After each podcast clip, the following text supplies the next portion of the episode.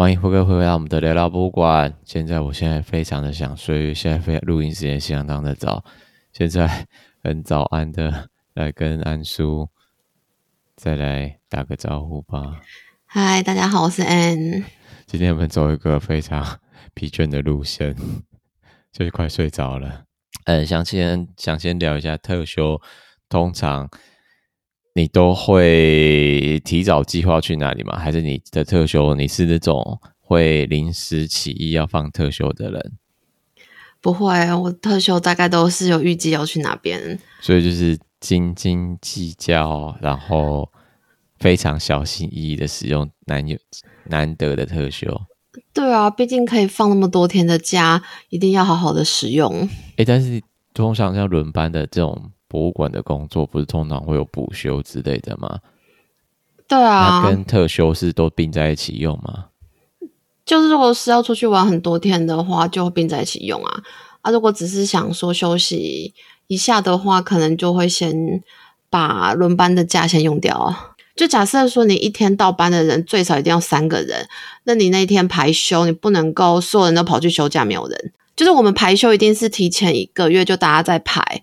不会说，就是除非你就是像我，可能突然今天感冒，我才会就是请假，不然大部分排休假这个都是提前一个月就先排好的。所以你也就是通常会把特休就是集中在一起，然后之后靠补休来把假期更拉长。所以你等于说比一般上班族更有就是长期休假的，不是长期休假，应该说休假比较长的机会，对不对？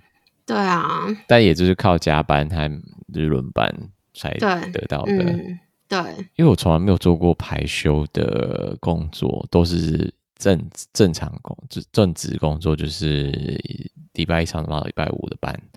所以你会想要排班的那种吗？因为就是没体验过，他觉得应该会适应不良。哦，好，对，对啊，因为在排班就会给我一种很有之前。失业的时候，你知道找工作的感觉，嗯，所以你那个放假时间是很乱七八糟、很散步的。然后有时候会觉得说，哎、欸，今天是到底是放假还是要上班？啊就就有点生活没有很有规律的感觉。其实我没有很喜欢那种感觉。不然就是我把这种排班，就是随时可能在不定期休假，就是会大家在上班的时候在休假那种感觉，跟失业。的这个想法连接在一起哦，原来如此。对，所以变成说，你平常人家在上班，嗯、然后我在放假的时候，会觉得，哎，我是失业啊？哦，但是。对啊，服务业就是这样子啊。讲到特休话题，其实每个人都有自己的话想讲，不管是轮班制或者是一般的朝九晚五的上班族，像我这样子。但我们今天要讲的就是英国的博物馆，他们最近英国博物馆联盟出了一个新的新闻，在大概两三个月之前吧，他们开始有在实行一个公益团体在倡导的东西。因为大家都知道，现在在全球暖化的关系，大家都讲到说碳中和啊，或者零碳啊，零碳政策之前节目做过的东西。那有一个公益团体就在倡，跟博物馆倡导说，如果你让员工员工自愿选择一些低碳的交通方式的话，那你就可以给员工多一点的特休假。那我们就是今天来就要跟大家介绍这个新闻。那请帮我们个人介绍一下好不好？英国博物馆馆员最新福利 Climate Plus。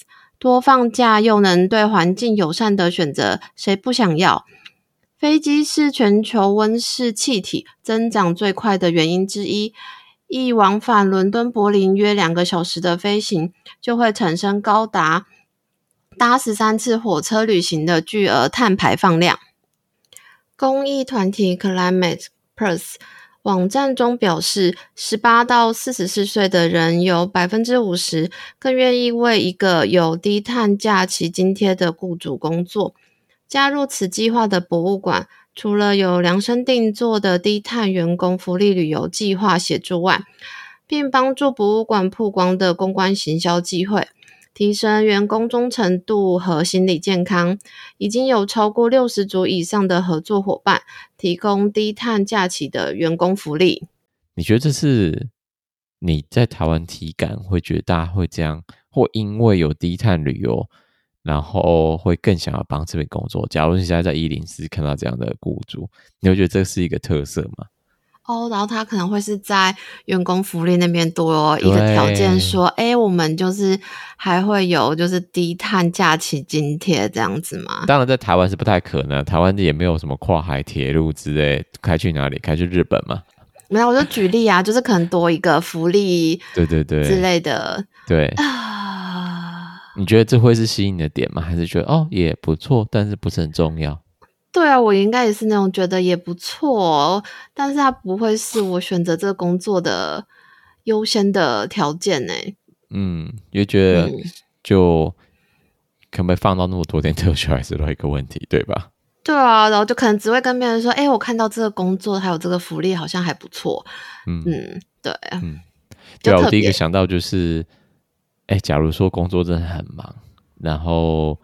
他当然是有这个福利没错，但是你真的有办法休到那么多天吗？因为之前都强强棍嘛，你可能你可能只就是案子在跑的时候，你只可以休三天就要偷笑了。如果他三加二只有到五天，其他同事应该就是各种崩溃，代理人也各种崩溃啊，就变相变成员工旅游啊。哎，你说全部人一起吗？对啊，怎么可能呢、啊？怎么可能一休自己一个人休？但是不是总经理？总经理去意大利玩，然后带全部人都一起员工旅游，大家一起把特休休掉啊，也是哦。对啊，不太可能。那你可以继续帮我们介绍一下，在那个英国博物馆联盟他报道的第一个参加这样计划的博物馆，它是怎么采用 Climate Perks 的这个专案？好，根据英国博物馆联盟报道，布鲁内尔博物馆成为英国第一个给员工有薪低。呃，给员给馆员有新低碳特休的博物馆，每年可以申请两天以上的低碳旅行特休。只要馆员乘坐低碳交通方式前往度假目的地，也就是不乘坐飞机或开车，转而选择如火车、巴士等大众交通工具来降低碳排放的旅行方式，就会多给馆员多休两天以上的特休假。嗯，这个的话，这该在台湾刚刚讲过嘛，就是台湾应该不太可能，因为 台湾 要怎么不搭乘飞机或开车，然后可以到得了地方？有啦，搭巴士去哪里？但是应该不会补到一天，应该半天吧？搭飞机会谁会下一位从台北搭飞机到高雄？应该很少人会这样做，只有高铁的时候都不会这样做。以前还有可很久很久很久以前还有可能会这样做。对啊，现在怎么可能？对啊，搭飞机现在，嗯，现在有人会开车去坐渡轮，然后会来去金离岛，可能会吧。但是这样的特休可能会在台湾会砍价吧？如果真的要实行的话，可能就是多四个小时，多半天之类的。你觉得会不会？如果真的要实行的话，就是鼓励大家去外岛玩啊？不是，应该是说。我在想说，先不要讲到外岛，我想到是说，如果我离不开车就好啦。你就是不开车，然后都坐大众交通工具，就大众交通工具啊，不是讲什么大众交通工具的时候，就多给你可能两三个小时的特休啊，四个小时的特休这样。那我这样等于我我宁愿不要了。为什么？四个小时，我光是坐车坐了两个小时，然后再转交通工具，时间就花掉了。我到目的地还没时间可以玩呢。你。所以你是不是还没懂这为什么要多给你特休的这个目的？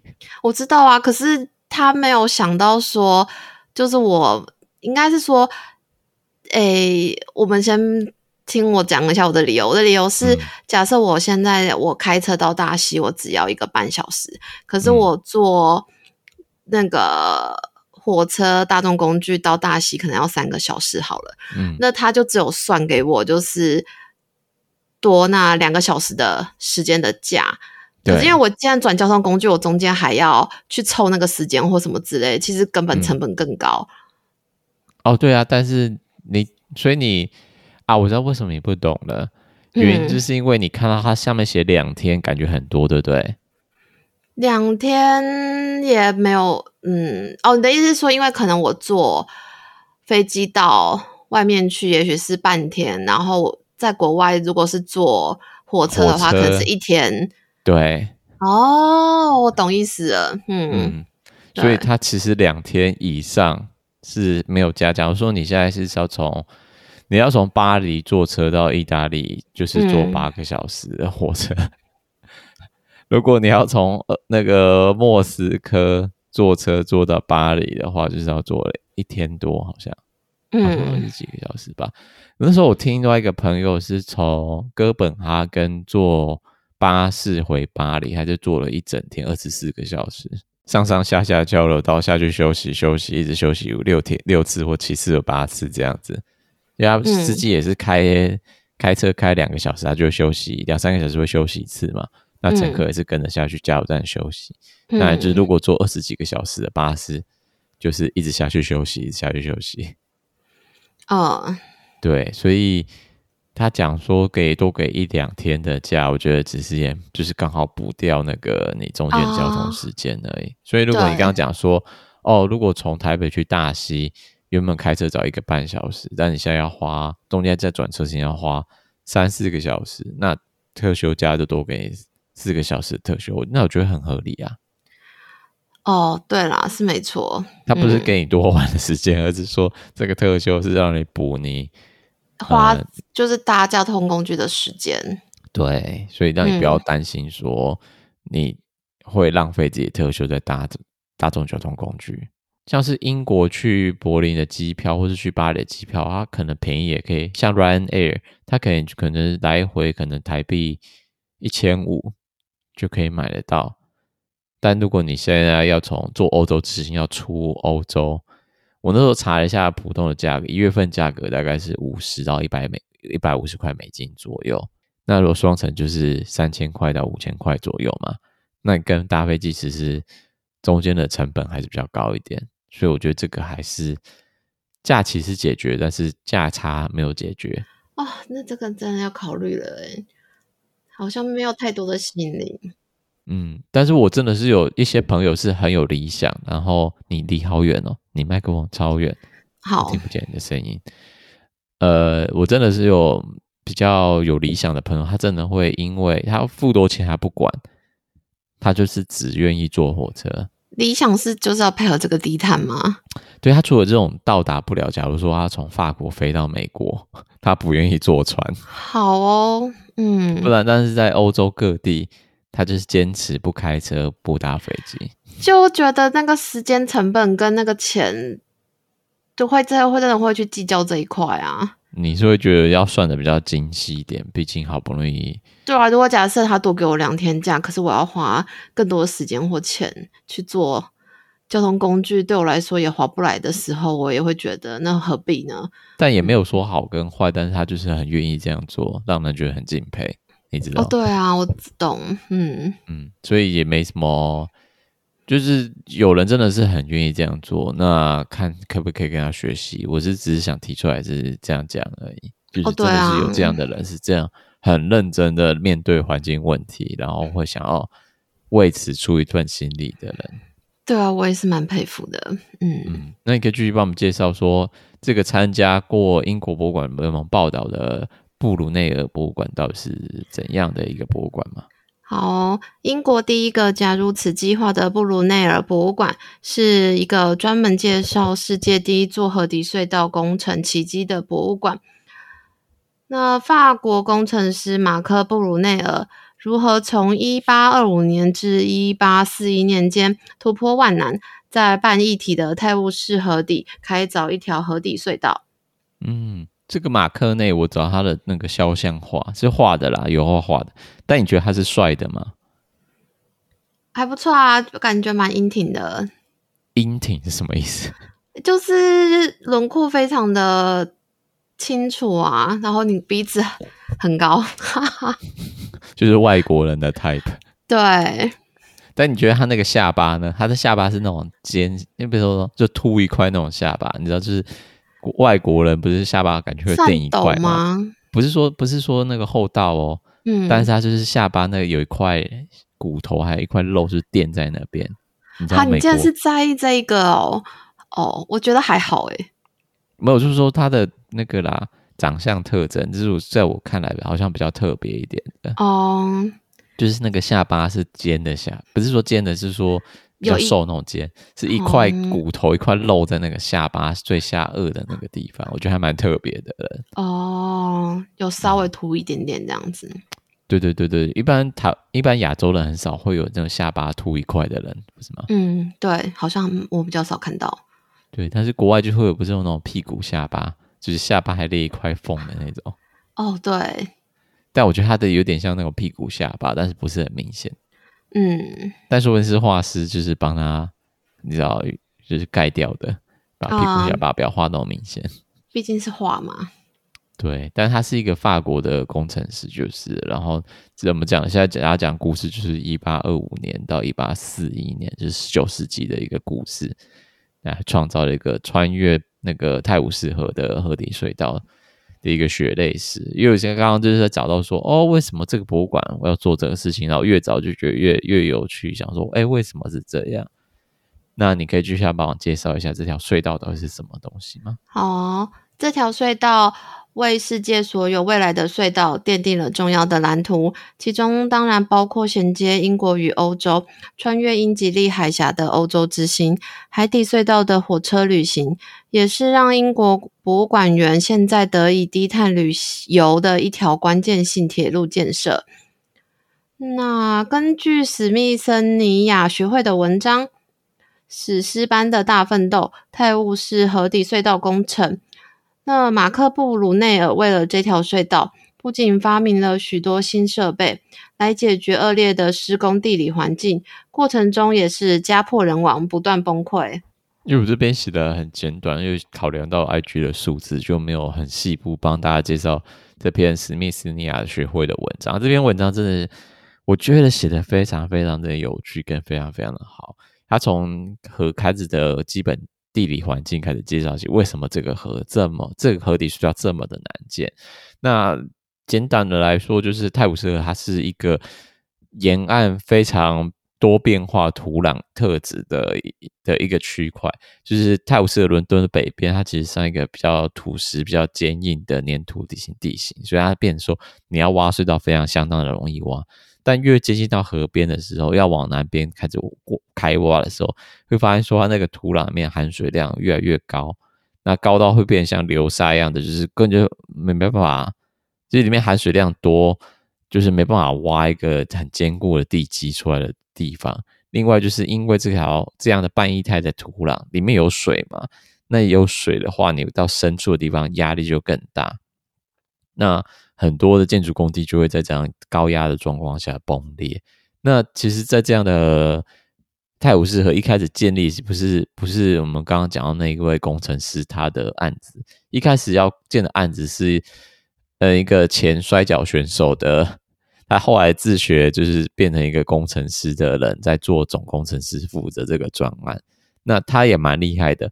他还靠开自为这个要挖这个河，开发出一台高压的蒸汽机来挖隧道，因为他觉得说，哎、那就不用控人来挖嘛，那时候已经有蒸汽机了，那就用机器来挖最快。那而且机器也可以跑得比人还小啊之类的各种不同的各种不同功能。但是你刚刚讲到说，他一开始挖是很顺利，没错，但越接近河底的时候，就越越遇到问题，因为那个流沙型，就东西就是一个漏水啊，所以。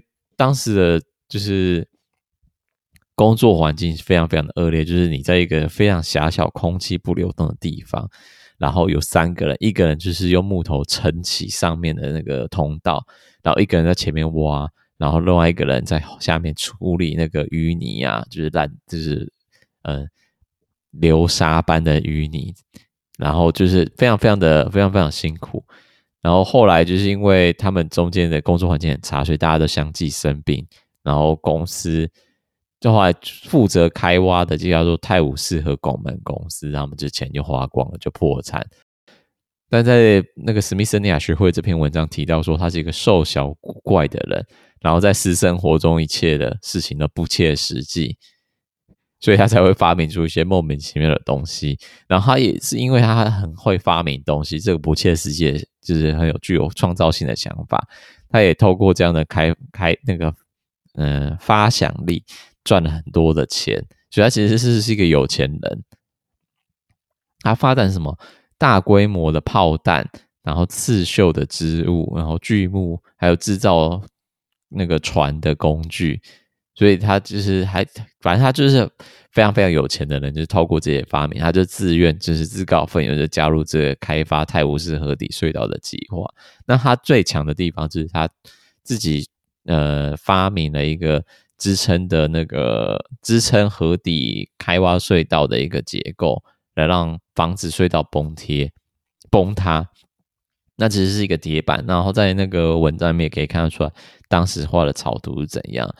但问题还是回到整个泰晤士河的土壤，其实是非常非常的河底的土壤，其实非常的流动，所以它的过程中就是一直不停的有水，就是爆发出来啊，然后把人淹死啊，然后他们好不容易逃出升天之后，就因为长期泡在那水里面又生病，然后一堆人又挂掉，就是你知道一直就是发生这种人间惨剧的感觉。对啊，好可怕哦。嗯，你看他那个，他那篇就是我现在刮的这个东西，你可以帮我们念一下吗？好，就是随着经济活动，呃，好，里面提到啊，随着经济活动使矿井的排水和通风状况很差，那矿工们被污染的河水所毒害，或者是腹泻和持续头痛，致导致暂时失明的各种疾病所折磨。那大多数布鲁内尔的工人抱怨说，他们感到窒息，并会在一个小时内做骤降或上升三十度的温度所折磨。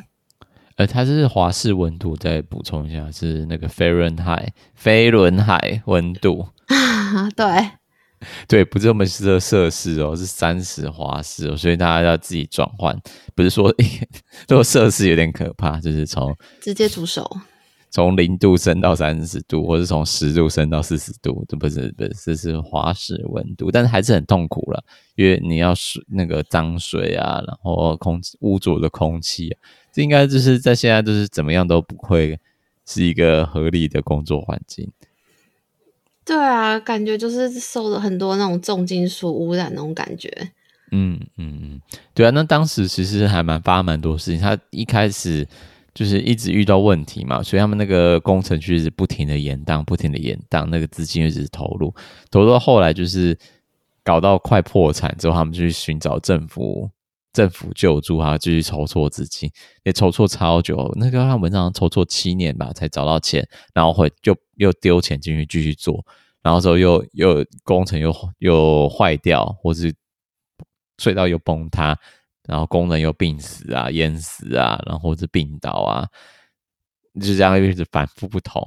那么中间有一段时间，你来介绍一下那个为了资助工程的这部分。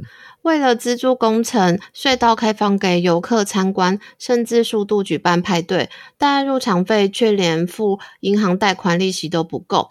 这公司欠的绝对是天文数字程度的烂账。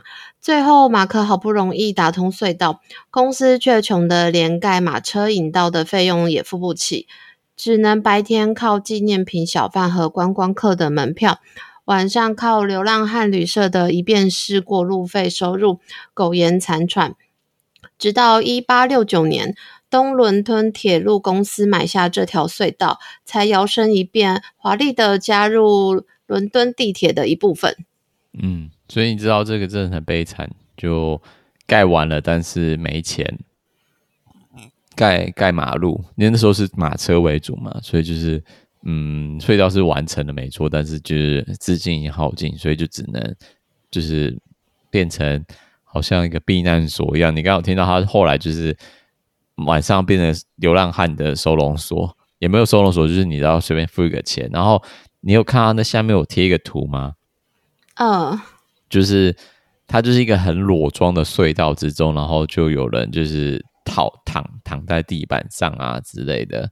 就是一个看起来不是一个很有点像社会渊所的地方，就好像会有很多很奇怪的事情在里面发生。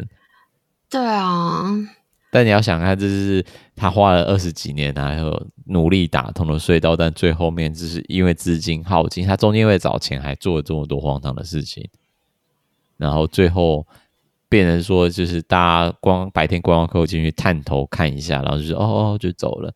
然后晚上就是流浪汉，就是住在那边。这听起来好像就是什么地下街之类的，没有说哪里地下街，就是地下街好像有时候都会变成这样，对不对？真的，嗯，就是观光客看一下说，哦，好像有点危险，那我赶快走好了。然后他旁边还有人在卖纪念品，但晚上就变空无一人的社会死角。布鲁内尔博物馆，英国布鲁内尔博物馆，他们要纪念的事情就是纪念这个传奇第一个开发出河底隧道的。诶，不要说开发，应该说完成这样工程的法国工程师马克布鲁内尔的纪念馆。那如果大家有兴趣伦敦的话，其实也可以去这个博物馆来看看这样荒唐的计划，他到底之前做了多少努力，还要发明出来多少不可思议的东西来帮让这个工程完工。那不管如何呢，我们这个节目今天就先在这边跟大家说一声再见吧，因为就然后也蛮长的，那我们就是 就赶快在这边跟大家说再见。那如果有未来有低碳救地球的机会的话，千万大家不要错过，就是这样帮助，不要再打，不要再开车了，请好好的搭乘大众交通工具捷运或者骑脚车吧。那谢谢大家今天的收听，我们下次再见喽，拜拜，拜拜。Thank you.